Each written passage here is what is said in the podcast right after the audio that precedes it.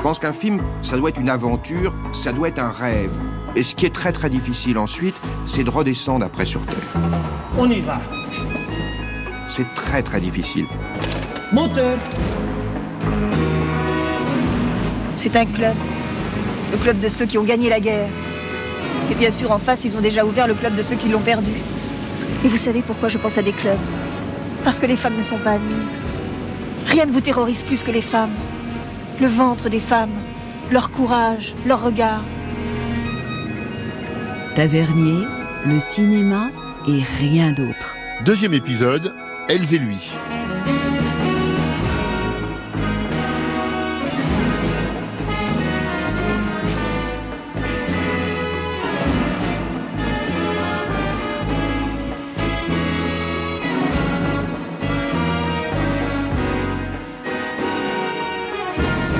Laurent Delmas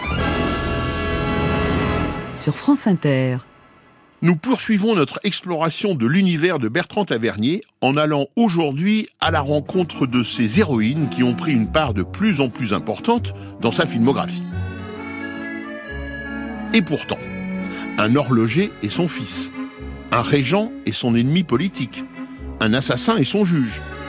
Le moins que l'on puisse dire, c'est que les trois premiers films de Bertrand Tavernier sont placés sous le signe du masculin et seulement du masculin. Écrit par des hommes, réalisé par un homme et porté par la star masculine de l'époque, Philippe Noiret, il réservait aux personnages féminins une portion absolument congrue. Mais, au fond, rien que de très commun en cette année 70 du siècle passé. Ici, on retire son masque. Mon mari a été empêché de venir par une chute de cheval. Oh, ma chère Hélène, c'est une réunion d'hommes, exclusivement. Et si je gardais ma barbe? Ah, ah oui, oui, non, non, non, dans ce cas, rien à dire. Et pourtant, comme Truffaut, comme Sauté notamment, Tavernier va amplifier tout au long de sa filmographie un tropisme féminin affirmé, sans ostentation, mais bel et bien présent. Les héros deviendront ainsi des héroïnes qui prennent leur destin en main, sous les traits de Romy Schneider, Sabine Azema, Christine Pascal, Isabelle Huppert, Nathalie Baye, Julie Delpy, Sophie Marceau, Marie Gillin et Mélanie Thierry, entre autres. Sans oublier, aux côtés d'Anaïs de Moustier dans Quai d'Orsay et dans le rôle d'une conseillère ministérielle volcanique, l'actrice Julie Gaillet. Et c'est elle qui résume le mieux la place particulière qu'occupe ainsi Tavernier dans le paysage cinématographique dès les années 70.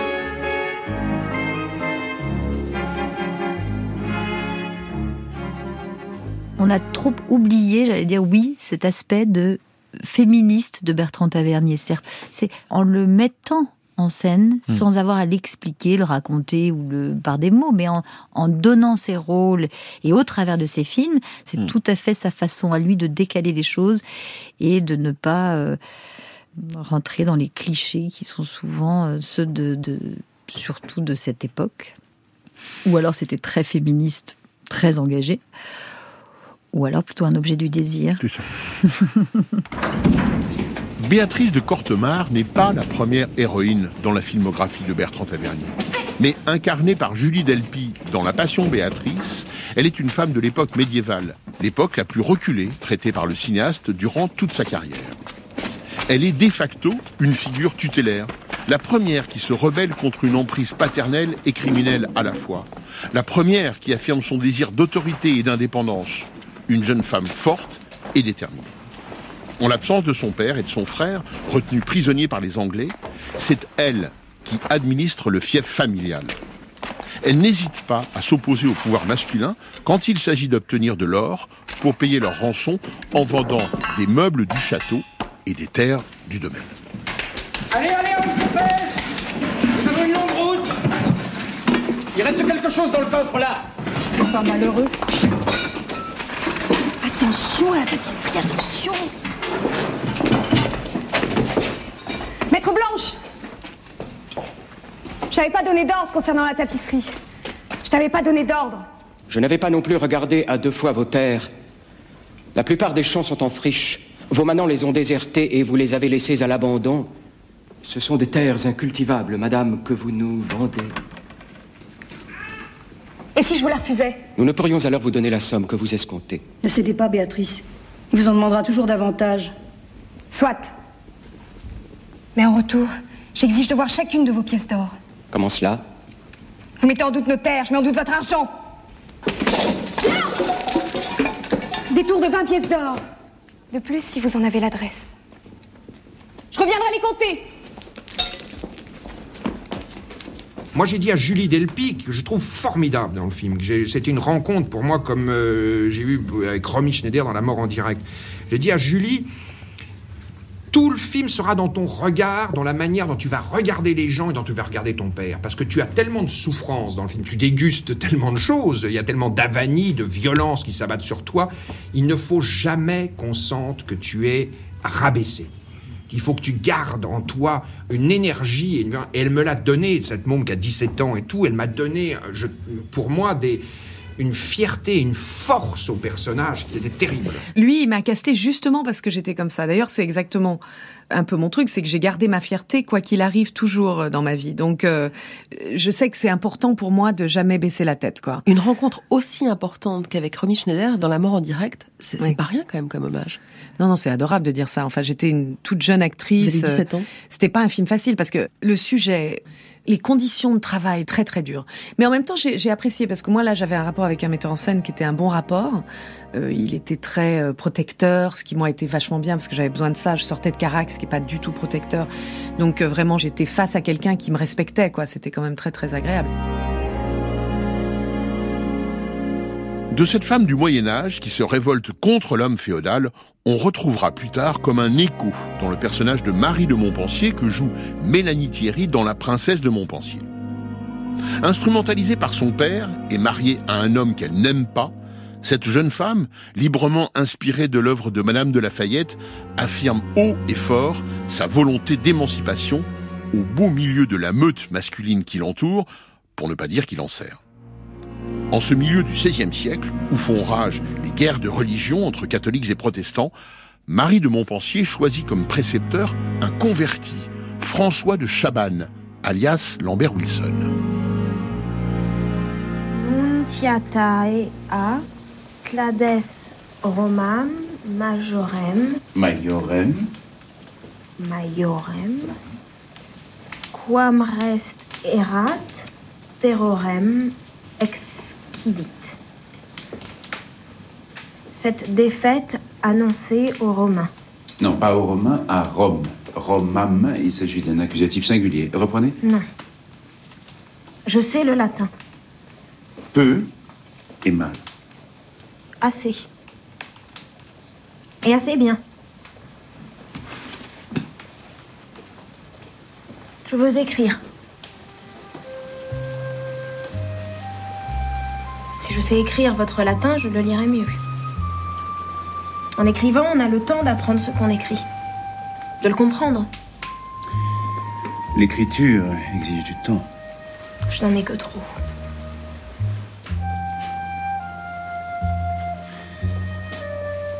Bon, eh bien. Demain?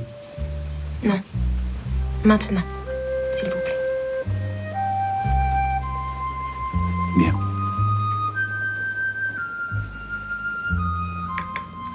J'avais lu euh, le livre de Madame de Lafayette. Son scénario était vraiment fidèle au roman. Alors peut-être euh, que dans le livre, le désir était plus fou et que finalement il a freiné un petit peu euh, ça à l'image parce que c'est pas ce qui le passionne le plus de filmer quelque chose d'extrêmement charnel. Et puis peut-être qu'il a rajouté davantage toute cette histoire avec Chaban, avec le précepteur, où ça c'était vraiment quelque chose qui l'intéressait beaucoup, de comment avoir accès à la culture, de comment s'émanciper euh, intellectuellement euh, pour pouvoir euh, avoir la sensation que ça nous offre une, une autre forme de liberté. Et donc toutes ces leçons sur l'astronomie, sur euh, euh, ces leçons de latin, ces leçons de philosophie ou de poésie, je sais qu'il y était très attaché. Chabannes, c'est lui, non? C'est Tavernier? D'une certaine façon? D'une certaine façon, oui, c'était tout à fait. C'est un instit. Bon, je sais pas si c'était un instinct, mais en tout cas, il avait ce besoin de, de nous faire partager comme mm. ça son savoir et sans jamais nous écrabouiller. Mm. Moi, je crois que vraiment tous les DVD que j'ai à la maison, la plupart, c'est Bertrand qui me les a offerts. Euh, moi, j'ai toujours souffert un petit peu comme ça d'un manque de confiance parce que je me sens pas, enfin, je me sens pas cultivée ou j'ai l'impression que j'ai des grosses lacunes. C'est en ça que notre rapport était très beau parce que j'ai toujours eu ce besoin de me, de vouloir m'élever, d'avoir le sentiment que je progresse mm. et que je me nourris euh, et d'avoir euh, donc le besoin d'avoir des figures comme ça pour nous entourer et, nous accompagner.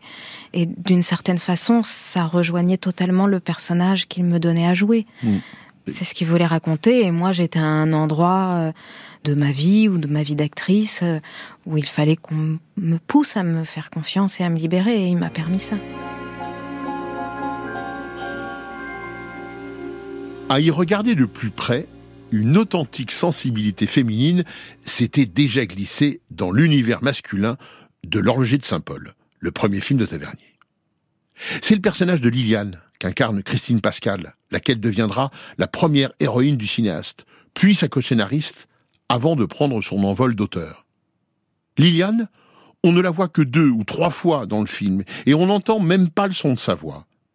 Mais c'est la petite amie du fils de l'horloger, celle par qui le scandale arrive, celle qui a subi le harcèlement, et peut-être pire, d'un vigile au relent fasciste, celle qui, du coup, est au centre de cette histoire. Christine Pascal, nous la retrouvons dès le deuxième film de Tavernier, dans les habits d'une prostituée favorite du régent, au cœur d'une cour débauchée. Le personnage d'Emilie, c'est un personnage très intéressant parce qu'il est, d'abord, il est très significatif de la condition des femmes au XVIIIe siècle des femmes du XVIIIe siècle, des femmes du peuple. Et il faut pas oublier que les femmes du peuple n'avaient, euh, à part d'entrer au couvent, elles n'avaient guère le choix, elles devaient se livrer à la galanterie ou se marier euh, honnêtement. Donc toutes les filles très jeunes euh, étaient prenaient des emplois de lingère, de boutiquière et en même temps recevaient des clients. Et Émilie a eu la chance, si vous voulez, de de tomber à la cour. Et c'est un personnage très ambigu parce que elle est en même temps, elle est prisonnière de, du milieu auquel elle vit. Elle est obligée de faire ça pour gagner sa vie. Elle, est même, elle a même une certaine âpreté au gain. On le voit plusieurs fois dans le film. Et en même temps, comme elle est issue du peuple, elle a un regard un peu lucide et grave, sévère même parfois sur les folies du régent. Et ça, c'est intéressant à jouer, parce qu'elle est entre deux camps. Et à la fin, d'ailleurs, quand on voit le carrosse qui brûle et la révolution qui s'annonce, elle est là et on ne sait pas est-ce qu'elle va aller avec les paysans qui brûlent le carrosse ou est-ce qu'elle va retourner à la cour? Ça, c'est, c'est un personnage qui hésite. Vous avez toutes les femmes que vous voulez, monseigneur. Oh, je ne les veux pas toutes. Je veux celles qui veulent. Elle a de la chance, votre Séverine. J'aimerais bien avoir une maison comme celle-là. Il y a peut-être un peu trop de tableaux religieux. Je les ai rachetés à Madame de Parabère. Ah, ça ne m'étonne pas. Il n'y a rien de plus bigot que ces vieilles qui ont rôti le balai. Vieille Elle n'a pas 30 ans. Moi, à 30 ans, il y a longtemps que je me serais retirée de la noce. Putain, ça peut aller jusqu'à 25 ans. Après, c'est la vérole assurée. T'as qu'à vous voir à la cour. D'ailleurs, mon Picard, je lui dis quand il couche avec toutes ces dames, c'est ton métier, tu es payé pour ça puisque tu es mire-balai. Mais attention, tu vas pas me rapporter une maladie. C'est pour ça que j'ai hâte qu'on se marie. Qu'on se retire à la campagne. Et je vous aurais perdu tous les deux Pas tout à fait. Picard m'a dit qu'avec vous, je pourrais encore de temps en temps. Ah, si ça vous plaît toujours. Mais vous n'êtes pas très fidèle, monseigneur. Alors on les traîne les de la pucelle Ton Picard, il doit mieux faire l'amour que moi. Ah oui, mais vous, vous êtes plus caressant. Philippe, le caressant. Joli nom, roi de France. Ou Philippe, le débauché. Vous n'aimez pas la débauche Vous aimez le bruit qu'elle fait J'adorais Christine Pascal. C'était une actrice rare, une actrice secrète, vibrante, qui savait communiquer, au moindre de ses rôles, une inquiétude, un mouvement intérieur, car c'était une comédienne unique. Elle m'a toujours fait penser à une héroïne d'Audiberti, à la princesse Alarica, l'héroïne du Malcourt qui se voulait si limpide et si droite. Messire, baillez-moi votre couteau et vous verrez mon suave cœur, vous verrez mon cœur et vous aurez peur. Alarica qui disait Nous n'avons qu'un seul ennemi, le vinaigre du monde, et qui pensait que si le mal se fixe, fût-ce un seul instant, il s'épaissit comme le mauvais de la pluie.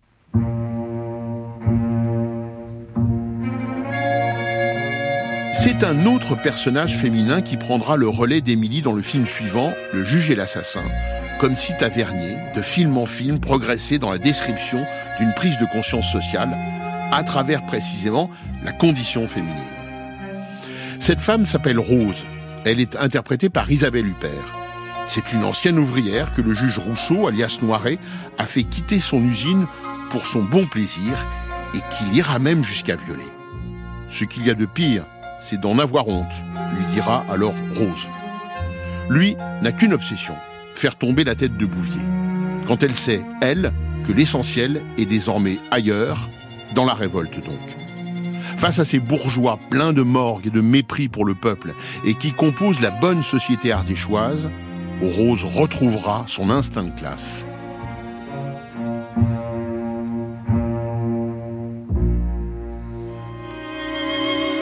Ils étaient plus de 70 000 personnes pour le voir mourir. Ils avaient fait tellement de battages dans les journaux. Alors ils étaient venus de partout et criaient à mort. Oui, je l'ai lu. Il paraît même que le bourreau n'avait jamais serré autant de mains. Ils n'ont pas tout dit dans les journaux. Il voulait parler au peuple, on l'a empêché. Alors il a dit en se couchant par terre Vous serez obligé de me porter. Je vous ferai même pas le plaisir de mourir courageusement. Et ils l'ont porté sur la guillotine. Et après, ils sont tous allés réveillonner. Parce que c'était le 31. Vous y étiez? Oui. Je suis l'amie de Monsieur Rousseau. Ah, le juge Oui. Le juge. On dit bien du mal de lui maintenant. Il y a des docteurs qui pensent qu'il a fait tuer un fou. C'est la vérité. Je peux le dire, moi. Après ce qu'il m'a fait. Pourquoi est-ce que vous êtes jamais venu témoigner? Ah, ça, c'est pas de ma faute. J'avais peur que le juge me convoque, mais j'y serais allée. D'ailleurs, ça m'a étonné qu'il fasse pas. Il savait peut-être que vous diriez qu'il était fou, c'est pour ça. J'espère qu'il est très malheureux, votre juge, à présent.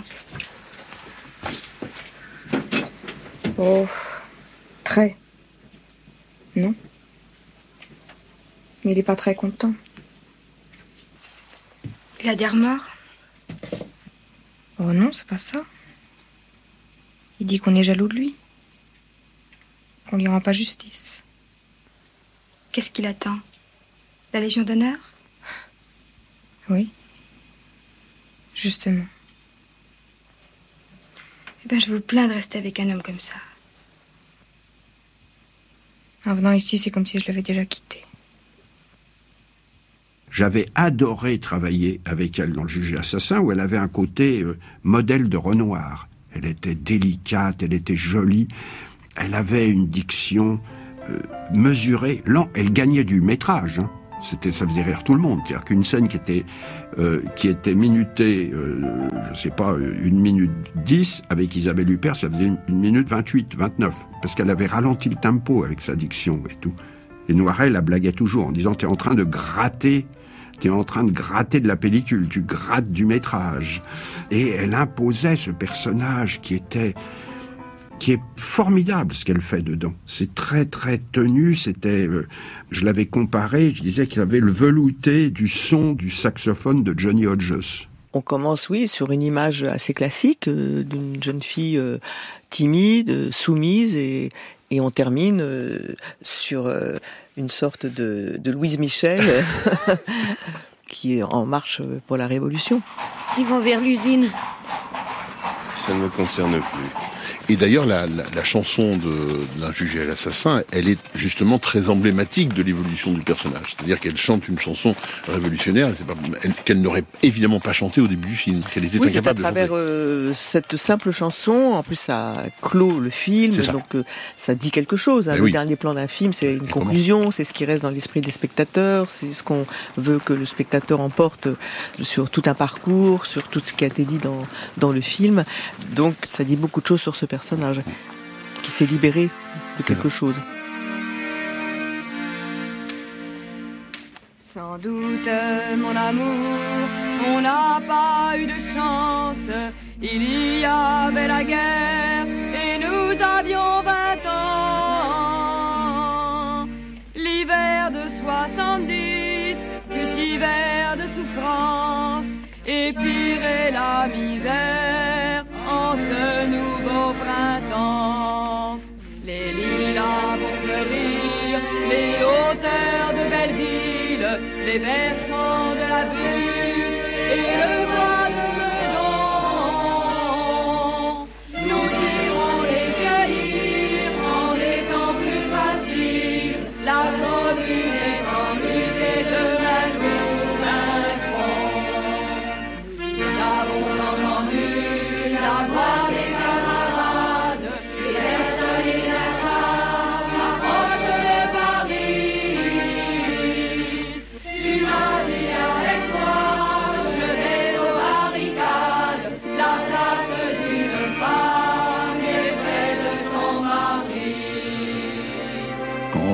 premier de nous est tombé sur les pierres en dernière culbute, une balle en plein front. Sur lui tu t'es penché pour fermer ses paupières. La commune est en lutte et demain nous vaincrons. Ouvriers, paysans, unissons nos colères, malheur qui nous vole en nous affilissant. Nous voulons le respect et de juste salaire et le seuil des écoles ouvert à nos enfants. Nos parents le savaient, ni lire ni écrire, on les traitait de brutes, ils acceptaient l'affront. L'égalité, la vraie, est à qui la désire, la commune est en lutte et demain nous vaincrons. Les valets des tyrans étaient en plus grand nombre. Il a fallu nous rendre, on va nous fusiller. Mais notre cri d'espoir qui va jaillir de l'ombre, le monde va l'entendre et ne plus l'oublier. Soldats, obéissez aux ordres de vos maîtres, que l'on nous exécute en nous visant au cœur. De notre sang versé, la liberté va naître, la commune est en lutte et nous sommes vainqueurs. La commune est en lutte et nous sommes vainqueurs.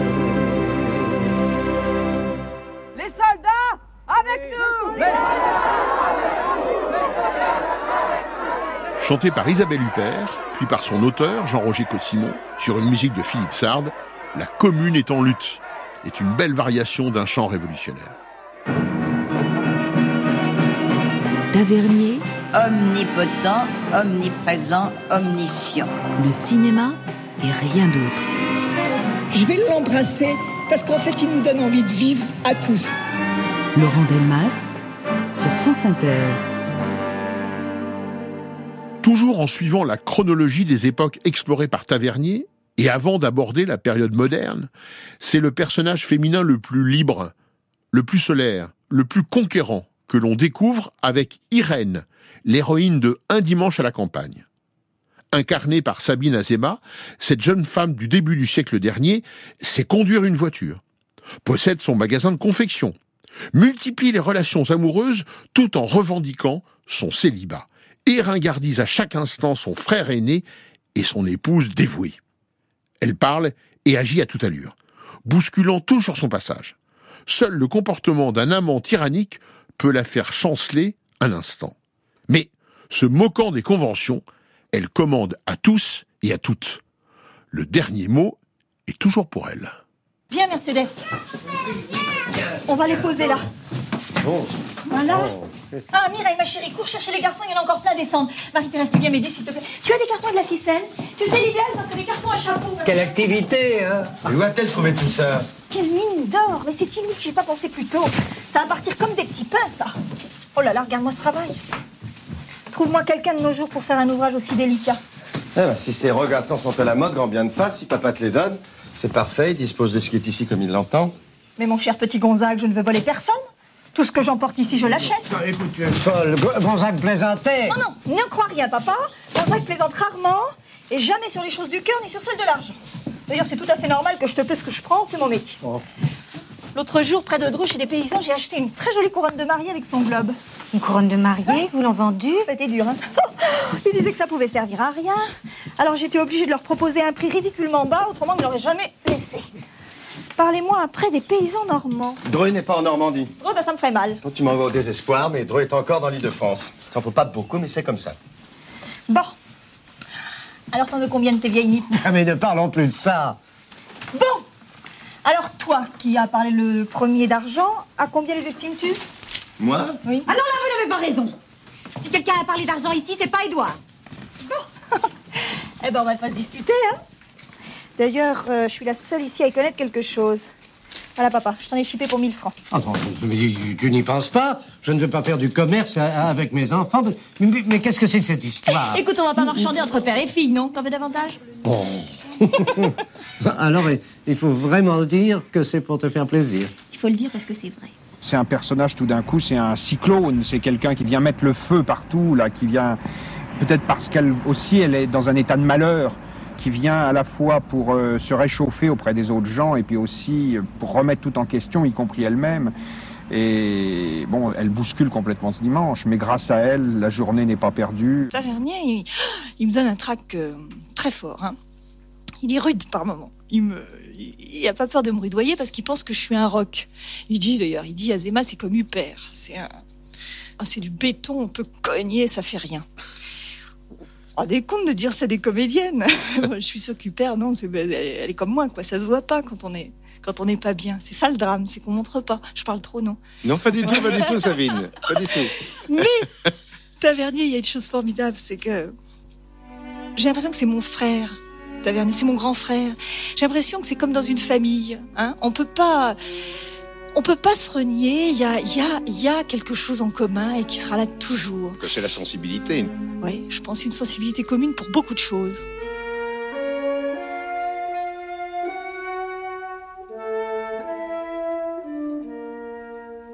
Après celui de la vibrionnante Irène dans Un dimanche à la campagne, Sabine Azema tient à nouveau le rôle principal dans La vie et rien d'autre, dont l'action se déroule juste après la Première Guerre mondiale. Comme par hasard, les deux femmes portent le même prénom. Certes, la première est issue de la bourgeoisie, tandis que la seconde possède un nom à particules, de Courtil, et la fortune industrielle qui va avec. Mais toutes deux partagent la même détermination, le même caractère, le même entêtement à faire de leur vie ce qu'elles ont décidé d'en faire. Quand cesseras-tu d'en demander toujours plus à la vie, Irène au risque de choquer leur famille et la société. Et pour Irène de Courtil, jusqu'à mettre son cœur à nu face au commandant de la plane qu'incarne Philippe Noiret. On s'interroge encore pour savoir pourquoi, au moins dans un premier temps, ce rugueux militaire est incapable de dire je vous aime à cette femme qui, elle, ne lui cache rien de ses sentiments. Arrêtez-vous.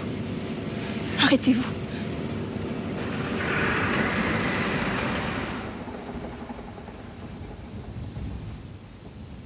Voulez-vous de moi? De moi tel que je suis Écoutez, Armand, vous dites des choses. Vous me connaissez depuis si peu de temps. Il ne s'agit pas d'ouvrir un commerce ensemble, monsieur de la Plane. Il ne s'agit pas de confiance. Il s'agit d'amour, de passion. Le temps d'un éclair peut suffire à décider de l'envie qu'on a d'être l'un à l'autre. À jamais. J'ai 15 ans de plus que vous. Peut-être même un peu plus. Il vous en parle. Il y a une formule, commandant. Trois mots. Il suffit de les dire et l'engagement est pris. Irréversible. Je vous suivrai partout. Avec mes robes, mes yeux noirs, mon violon et mes folies. Mais sans passer. Sans passer amoureux trois mots qui nous livrent l'un à l'autre. Je vous écoute.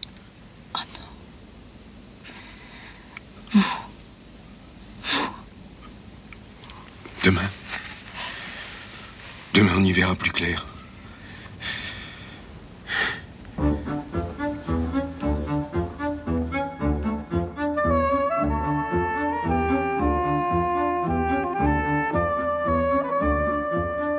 En fait, il faudra attendre le quatrième film de Tavernier, Des enfants gâtés, pour que l'hypothèse féministe éclate enfin au grand jour de son cinéma.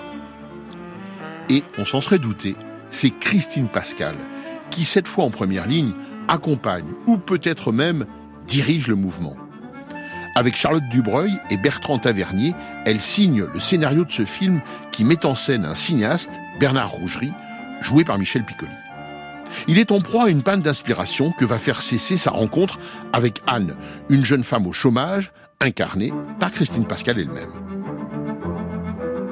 Sur fond de crise du logement, ce film tourné quatre ans avant l'arrivée de François Mitterrand au pouvoir s'apparente à une radiographie de la société française assortie d'un tableau des relations entre les femmes et les hommes.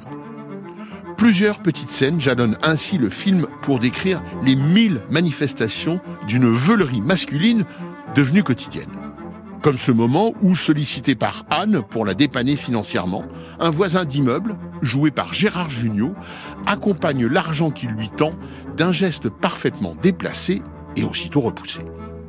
À l'image également de ce premier extrait au cours duquel Anne se souvient du paternalisme ordinaire et vulgaire d'un ancien compagnon. Elle le remet à sa place en lui lançant une part de flanc à la figure. L'amour, ça n'existe pas. Il n'a que des conjonctures d'intérêt économique entre les gens. Mais entre nous deux, qu'est-ce qu'il y a? Disons que tu entretiens avec moi un rapport économique stable. Et à moi, qu'est-ce que tu crois que tu m'apportes? Je te baisse bien. Je t'apprends des trucs. Puis je voudrais pas être présomptueux, mais enfin, je crois que j'ai éveillé en toi une conscience politique assez. Donne-moi un peu de café, s'il te plaît. Certes, sa relation avec Rougerie, lequel, soit dit en passant, ressemble tellement à Tavernier, s'avère plus complexe, plus amoureuse, mais tellement insatisfaisante aussi de son côté à elle. Les lâchetés de cet homme marié et père d'une petite fille jouée par la propre fille de Tavernier finissent par lasser la jeune femme qui, comme Béatrice, comme Marie, comme Rose, comme les deux Irènes, réclame le respect et la liberté. Elle aussi dit son fait à cet homme entre deux femmes qui préférerait ne rien entendre de ses vérités. Elle aussi va son chemin, héroïne qui fuit les compromissions et met à mal les certitudes masculines. Ça peut plus continuer comme ça, Bernard. Je, je me sens trop loin de toi. Ça y est, c'est reparti pour un tour. Arrête. C'est pas moi qui suis venu te chercher. Je sais. Je regrette rien. Mais comme je t'ai donné plein de prises sur moi, je croyais que tu allais faire pareil. Puis. Et puis non. Et tu sens pas que j'ai besoin de toi? Comment tu fais pour, pour pas le voir, ça que. que tu me bouscules, que. que, que tu m'aides? Tu vois pas comme j'ai j'ai changé? J'ai pas envie de te quitter complètement, Bernard. Je voudrais qu'on se revoie, qu'on soit amis. Mais. Tu vois, ce soir, par exemple, tu viens, tu sonnes, et moi, j'ai qu'à attendre et à ouvrir. Je veux pas ça. Ça me fait mal de te le dire, mais. Il y a tellement de choses que je voudrais changer en moi et aussi autour de moi. J'ai peur que tu m'en empêches. Entre-temps, Christine Pascal aura glissé dans ce film trop méconnu une scène totalement écrite par elle et que les mouvements féministes en France et dans le monde salueront. Un geste, pourrait-on dire, dont on serait bien en peine de trouver l'équivalent dans les films de cette époque et même au-delà. Une scène où Anne, face caméra, détaille simplement, concrètement, sereinement, sa lente découverte du plaisir au féminin. Oreille chaste s'abstenir, mais comment ne pas voir ici l'attention du cinéaste tavernier à un autre discours, celui d'une jouissance qui ne serait plus seulement masculine. J'ai mis longtemps à apprendre. Au début, je sentais rien. J'étais juste un peu excitée et encore. Alors je faisais semblant, comme tout le monde. Alors toute seule, j'y arrivais. J'arrivais à jouir. Et puis, je suis tombée sur un type qui s'intéressait un peu plus que les autres à, ce que je sentais. Alors on a, on a parlé. Je lui ai raconté comment je faisais pour jouir et, et il m'a demandé de le faire devant lui. J'ai accepté parce que, parce que je l'aimais bien et, et aussi parce que ça m'excitait un peu. Et ça, ça a tout changé. Parce que j'ai continué pareil avec les autres, même quand ça les choquait. Je me caressais pendant qu'on faisait l'amour et, je jouissais devant eux au lieu d'attendre qu'ils soient partis.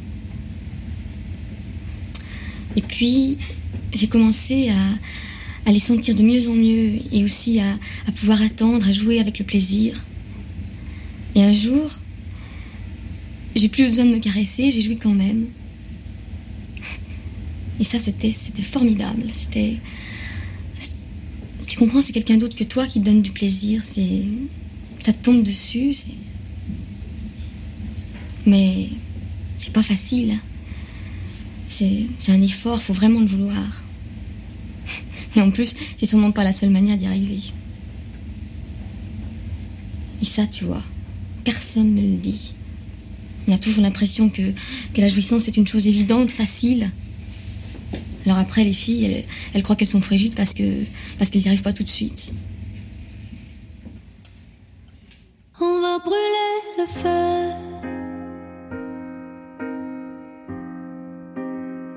Y'a que du rouge là dans ma tête pour toi.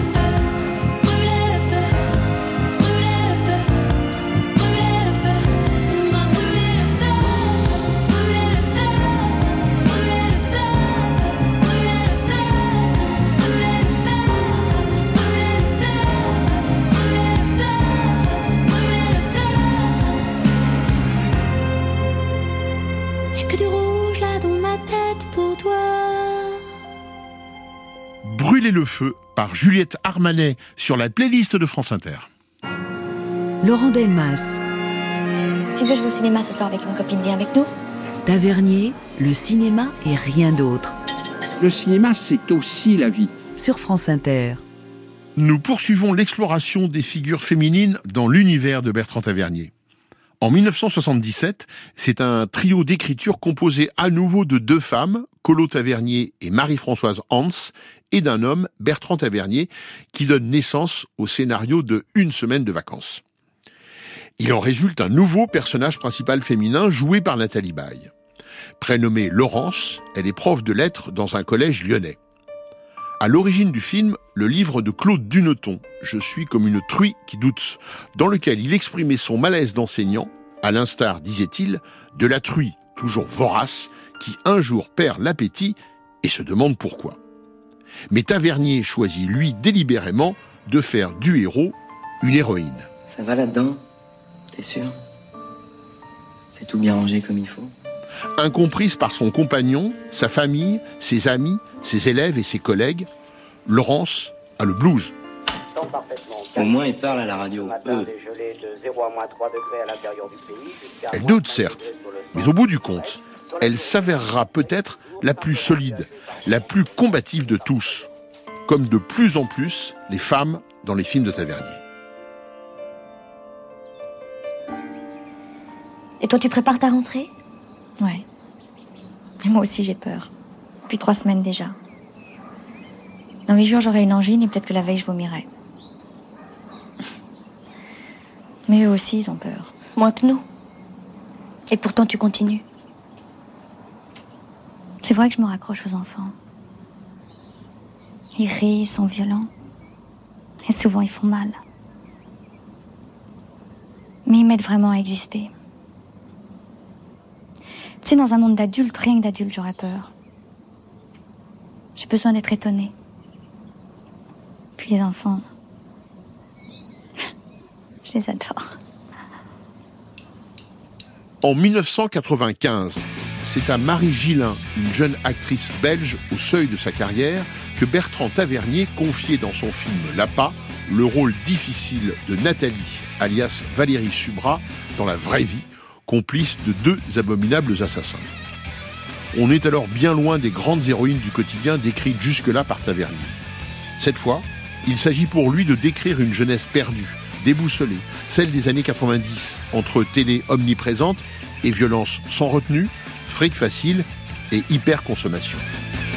Et Nathalie est enfermée dans ce monde machiste qui, comme son petit ami, ne cesse de la rabaisser et de l'instrumentaliser. Nathalie? Oui Tiens, tu peux me coucher les, les chemises blanches sur cet inventaire-là. Et proprement, hein, s'il te plaît. Alors ça va, vous êtes content, elle est sérieuse la petite? Très content. Travaille bien. Regardez, il y a une trace de rouge à lèvres sur le col. Eh ben, c'est pas grave, tu la mets de côté pour la blanchisserie. Bah ouais, mais elles essayent toute la boutique sans rien acheter, en plus elles cochonnent. Mais tu te dépêches un peu au lieu de râler. Non mais dis, c'est pas toi le patron Oh Arrête Elle est mignonne quand elle fait sa colère. hein. Si c'est pour faire ton malin, c'est pas la peine de venir me chercher. Attends, je faisais pas mon malin, je discutais avec monsieur Tapiro. Ouais, c'est ça. Et T'avais l'air de quoi à lui faire euh, Ça va, vous êtes contente de la petite, elle est sérieuse? Et à mettre la main aux fesses devant lui avec des airs euh, de macho à la con, de pseudo grand mec qui discute à faire alors que tu connais même pas plus que moi Non mais je rêve Et oh, si t'es pas contente, tu te casses, hein S'il y en a un de nous deux qui se casse, c'est plutôt toi, je te signale. T'habites chez moi. Oh, la scène D'abord, il est même pas à toi là-bas, c'est ta mère qui te le file N'empêche que t'en profites. Bah attends, qu'est-ce que tu cherches là? J'ai deux soucis en tête, figure-toi. Ah oui, lesquels? Je voudrais bien savoir lesquels. T'as ton Allman qui est tombé en panne, c'est ça? Je suis interdit de checker si ça t'intéresse. Interdit de checker? Et pourquoi? Mon paternel a décidé de me fermer les vannes. Pareil que je me démerde pas assez pour trouver du boulot. J'ai plus une thune.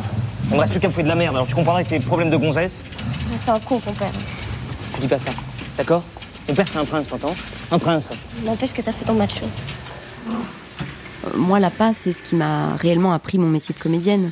J'avais 18 ans, mais je me suis dit, voilà où je veux être. En fait, moi, ma vie d'actrice, je veux pas être une exécutante. Et c'est pas parce que je suis jolie, que j'ai 18 ans, que je vais faire la potiche ou que je vais euh, juste incarner des, des nymphes euh, à poil. euh, euh, non. Je croyais en cette responsabilisation de l'acteur et je me suis toujours dit, oui, quand un acteur parle de son personnage, c'est un apport extraordinaire pour un metteur en scène parce qu'il sait des choses que le metteur en scène ne sait profondément pas. Et Bertrand, il écoutait ça il m'appelait ou il m'envoyait des messages pour me, pour me poser des questions. Par exemple, comment sa chambre est décorée? Euh, Nathalie, qu'est-ce qu'elle a dans sa chambre? Qu'est-ce qu'elle met au mur comme poster? Qu'est-ce qu'elle a comme parfum? Euh, C'est quoi ses lectures? Qu'est-ce c'est quoi son film préféré, etc. Et je, lui répondais par fax. Euh, donc on avait des échanges comme ça parce que j'habitais encore en Belgique, moi dans mon petit village. On avait des échanges épistolaires à ce niveau-là. Mais voilà, vraiment, ce dont je me rappelle, c'est c'est ça. C'est c'est tout de suite savoir qu'on n'est pas volé et que c'est pas un hold-up en fait. C'est pas un hold-up euh, où un metteur en scène âgé, qui était déjà âgé pour moi, vient chercher des très jeunes gens et une très jeune fille et a très bien vu qu'elle avait une naïveté, une pureté, une innocence et va lui voler ces émotions-là. Non, il y avait je sais pourquoi je te choisis, parce que tu as, parce que je- évidemment, c'est vrai que j'avais cette euh, naïveté, cette innocence, mais je te responsabilise et tu es une actrice et donc j'avais évidemment totalement conscience de toutes ces choses qu'il me prenait. Le dernier film de Bertrand Tavernier, Quai d'Orsay, s'inscrit dans un registre beaucoup plus léger. Et l'on y retrouve l'univers presque uniquement masculin des origines de sa filmographie. Mais le temps a fait son œuvre. Anaïs de Moustier, Marie Bunel et Julie Gaillet notamment troublent chacune à sa façon l'ambiance univoque de l'univers diplomatique du film.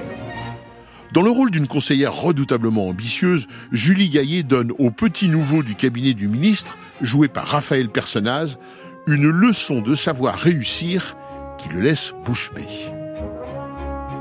Vous savez, Arthur, l'Afrique, c'est spécial. Pour la comprendre, il faut la toucher. Et vous, je sais pas comment vous vous en sortez. Vous avez déjà senti l'essentiel. Dans votre discours, il y a tout. Pour quelqu'un qui vient d'arriver, je suis admirative. Ouais, je, je sais pas, j'ai juste. Et, sur les Grands Lacs, par exemple, j'ai rien oublié Non, sur les Grands Lacs, c'est parfait. Resserré, net. Les angles sont bons. Non, ce qui va pas, c'est ça. La chemise qui rebique. La veste qui fripe. Et les chaussures? Elles sont bizarres, ces chaussures. Pourquoi elles brillent pas? J'ai passé un quart d'heure à les cirer ce matin. À la faute. Un diplomate ne serre jamais ses chaussures, il les glace. Le font la forme, Arthur. Ok, c'est la même chose. Tu vois, tes chaussures? Je dois pouvoir me maquiller dedans.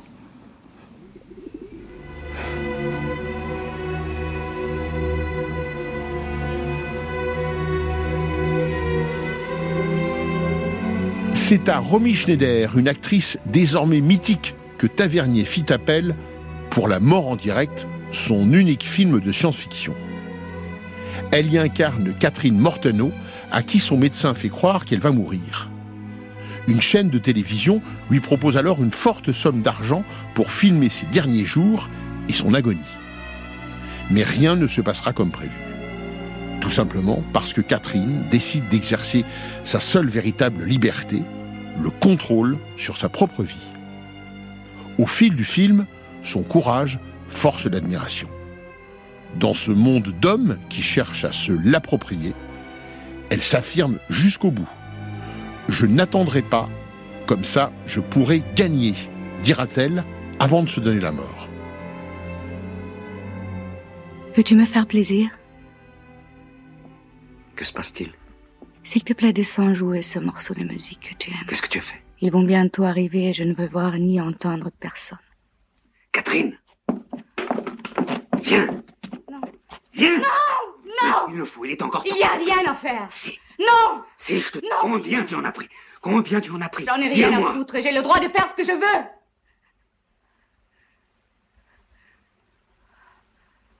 S'il te plaît, descends et joue-moi cette musique. Je ne veux pas les entendre lorsqu'ils arriveront. Je regarderai. Au loin. En laissant le vent balayer les herbes. Laissons le vent les- Vas-y. Je t'en prie, fais-le pour moi. C'est tout ce qui nous reste. Pourquoi avoir choisi Romy Schneider, qui à l'époque est une immense star, mais est surtout connue du grand public pour euh, être une femme pleine de vie, pleine de joie, de drame certes, mais pleine de vie. Et là, vous lui offrez un rôle de mourante. Mais pas mourante comme ça, elle est pas, elle se plaint jamais. Euh, c'est quelqu'un qui est plein de vie justement. C'est quelqu'un qui est plein de force, qui est plein de rébellion, qui n'accepte pas Hmm. qu'on lui dicte son destin. C'est quelqu'un qui se bat. C'est une véritable héroïne et elle a tout de suite compris Romy. Romy, en arrivant sur le film, arrivée à l'aéroport de Glasgow, elle m'a écrit une- un petit mot manuscrit. Je serai ta Catherine sans apitoiement. I will be your Catherine without self-pity. Et elle le signait tous les mots qu'elle m'envoyait. Tous les jours, j'avais un mot différent. Catherine. Ce qui est Elle extraordinaire. signait pas Romy, elle signait Catherine. Ça arrive souvent, ce genre d'identification de la comédienne, du comédien, au personnage qu'il joue pendant le tournage? Je l'ai jamais vu à ce point, comme ça. Et elle me disait, ce film, c'est beaucoup plus qu'un rôle. Julie Gaillet. La mort en direct, ça a été un choc parce que c'est vraiment Romy Schneider, le parcours de cette femme.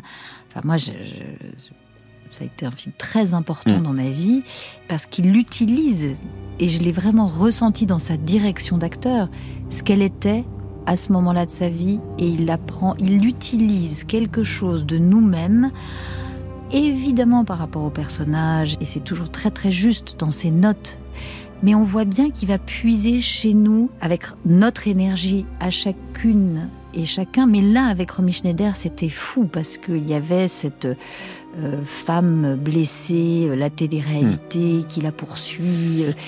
C'était presque comme un, un film de sa vie, quasiment. Et c'est cette force-là chez Bertrand. Et là, moi, j'ai été très impressionnée par son écoute et son regard, pas masculin justement, mais de, Mm. de la vraie sensualité des femmes, de leur propre euh, euh, beauté. Enfin, pas c'est pas le regard d'un homme sur la beauté, c'est vraiment ce qu'elles sont avec une grande féminité, avec une grande sensibilité. J'aurais pu regarder Romy Schneider comme ça. Je garde un souvenir euh, très fort de ce regard posé sur Romy Schneider. Eh bien, c'est ça qu'on retrouve après avec toutes ces actrices qui l'a accompagnée.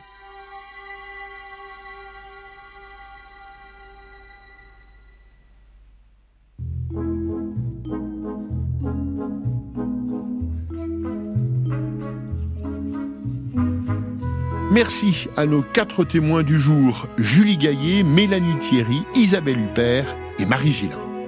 Et puis que la fête recommence sans cesse avec Irène Menahem à la préparation et Juliette Medevielle à la réalisation.